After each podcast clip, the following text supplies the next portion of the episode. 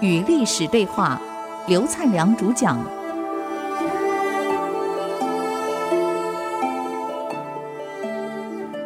这里是 IC 之音竹科广播 FM 九七点五，您所收听的节目是《与历史对话》，我是刘灿良。上礼拜我们谈到的是孙浩，那么还有哪些昏庸的事儿呢？因为他听信这个谣言，听信这个好听的话啊，奉承这话，说中国将统一在他手里，而且很快的统一，马上进兵灭掉晋国，直去洛阳，好高兴啊！马上点兵就出发了，把晋灭掉啊！既然站在挂说我一定成功嘛，那当然出兵了啊！统一在我手里。可是人家大臣们不是傻瓜呀，最重要是右丞相万玉。大司马丁奉，丁奉可是前朝留下来的，打了一辈子仗啊。左将军刘平就在一起了，讨论这事儿啊。陆战我们不是人家对手，东吴所强的是水师，一旦越过长江，我们就完了。如果越过长江打陆战，攻城略地，我们能胜过北方的部队？当时孙权在早就统一中国了，做不到嘛？我们只能靠天然的天堑长江防守，靠强大水师防守。既然出兵了，过江过华里，这样好了，过华里，劝皇上撤兵，否则会全军覆没。如果皇上不撤，你们把部队撤回来。让皇上知道我们不是对手，先回来。北伐我们没有实力。这个话没有想到被窃听了。哎，不是现在才窃听啊，跟以前都窃听的。哎呀，手机电话窃听了，马上密告给孙皓。孙皓知道了，就宴请这几位将领，在宴请中，在酒里下毒。你看看。还好啊，这个被吩咐下毒的这个厨子，把毒减半，所以三个人才没有被毒死，但是也中毒了。后来知道是皇上下的毒，还是气死了。你看，这种事也干得出来，劝你哎，啊，那么这个事过了以后，又有人跟他说了：“哎呀，皇上啊。”你知道这个什么叫做平湖淤塞吗？他说我不知道。那我们东吴有个湖叫平湖，那我带你去看看。当地老人都这样传言，那湖永远是淤塞的，哪一天突然通了，就表示你要统一中国了。又来了，他相信迷信，就去看了，果然通了，他好高兴啊！哎呀，果然中国是确定会统一在我手里啊！就从此更不管事儿了。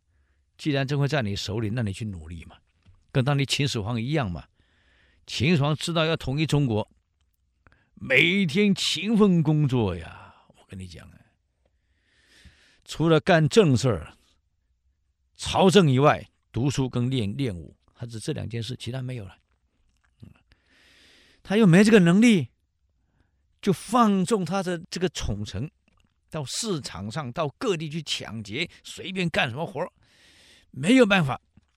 就他的那个后宫的那些妻妾，跑到市集去抢劫，管市集的官员去劝阻他们，怎么可以这样扰乱？这些妻妾居然跑回来哭诉，说市集的主管欺负他。你猜什么下场？车裂。孙皓把这个尽忠之首人车裂。这不打紧啊！这个湘东郡太守张勇，因为民众太苦了，税重嘛，今年收成又不好，没有钱，就因为没有钱上缴，当太守，老百姓没钱我拿拿税交你，没有税可以交给给给中央，就因为这样，孙皓将他斩首，把脑袋传九九九边，让大家看，这是后果。再不交税，后果啊！会稽郡的太守呢，廉洁公正，再加上呢，饥荒旱灾，老百姓苦不堪言。他上书给中央，希望中央能够开粮赈灾。这哪里错？孙浩就说他这是收买人心，跟我对抗。一样，锯子烧红了，把脑袋锯下来。你看看，嗯，更好笑的是，这个尚书熊木因为这个事情劝他，他说：“这个太守，会稽太守没错呀，这是因为饥荒啊，皇上，因为劝他，皇上当场用剑柄活活把他打死，打得全身都是伤。”更好的好玩的是，当时还有个尚书令叫张尚，因为口才好、能力好，也是劝他。这个孙浩有个特征哦，谁的能力超过他，他绝对不允许。我是皇上，全天下的能力就我排第一，不能有第二个。天怎么有二日呢？反正能力比我好的只有死路一条。结果他嫉妒这个张尚的能力比他好。就有一天故意问他了，啊，哎，你看我的酒量能够跟谁比呀？就张尚回答了，哎呀，陛下，你有百姑的酒量，百姑。这个孙浩一听非常愤怒啊，因为历史上记载，尧能喝千钟，孔子有百姑之量。孔子没有当过王嘛，没当过君王嘛。百姑之量，尧有千钟，而孔子有百姑之量，这史籍上写的。这孙浩一听非常生气，孔丘这老畜生，妈，孔丘是畜生，孔丘是老畜生，一辈子没当过王。啊，周游列国，穷苦不堪，一个败类，你拿我来跟他相比，啊，你应该拿我跟尧舜相比啊，你拿我跟孔丘这个老畜生、这个老贼相比。张尚，你是侮辱我！当场将张尚押起来，啊，送到造船厂去干什么？锯子锯头。你说这种领导人怎么办呢？这样下来，你想还有多少人能够在朝中为他干活？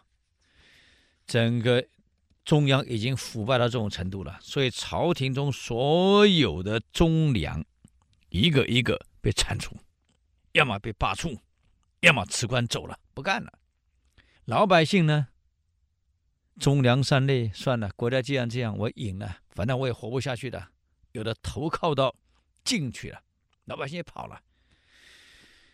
北方的势力这个时候已经注意到了，南方已经乱成一团了，就好像刚刚讲的郭公一样，朝中善类都已经被罢黜了，再也忠良都已经走了。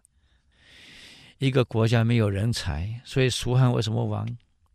蜀中无大将，廖化充先锋。一个国家到最后连人才都没有了，你忠良都没有了，你说这怎么办？公元二六五年，司马炎篡位，成功建立以后，当时个大将军叫杨户，就洞察了这个东吴的形势，给司马炎上书啊。皇上，现在是灭东吴、统一中国最好的机会啊！东吴所凭借的就是长安天堑、长江天堑、淮河天堑。那么他们强的是水师，可是现在因为孙浩的昏庸、残暴、无能，朝中善类也去。再也忠良也无，各军种的大将也都被罢黜了，没有人统帅部队、训练部队，他的水师也完了。结果呢，我们再休息一下，看看这位大将军怎么谏言。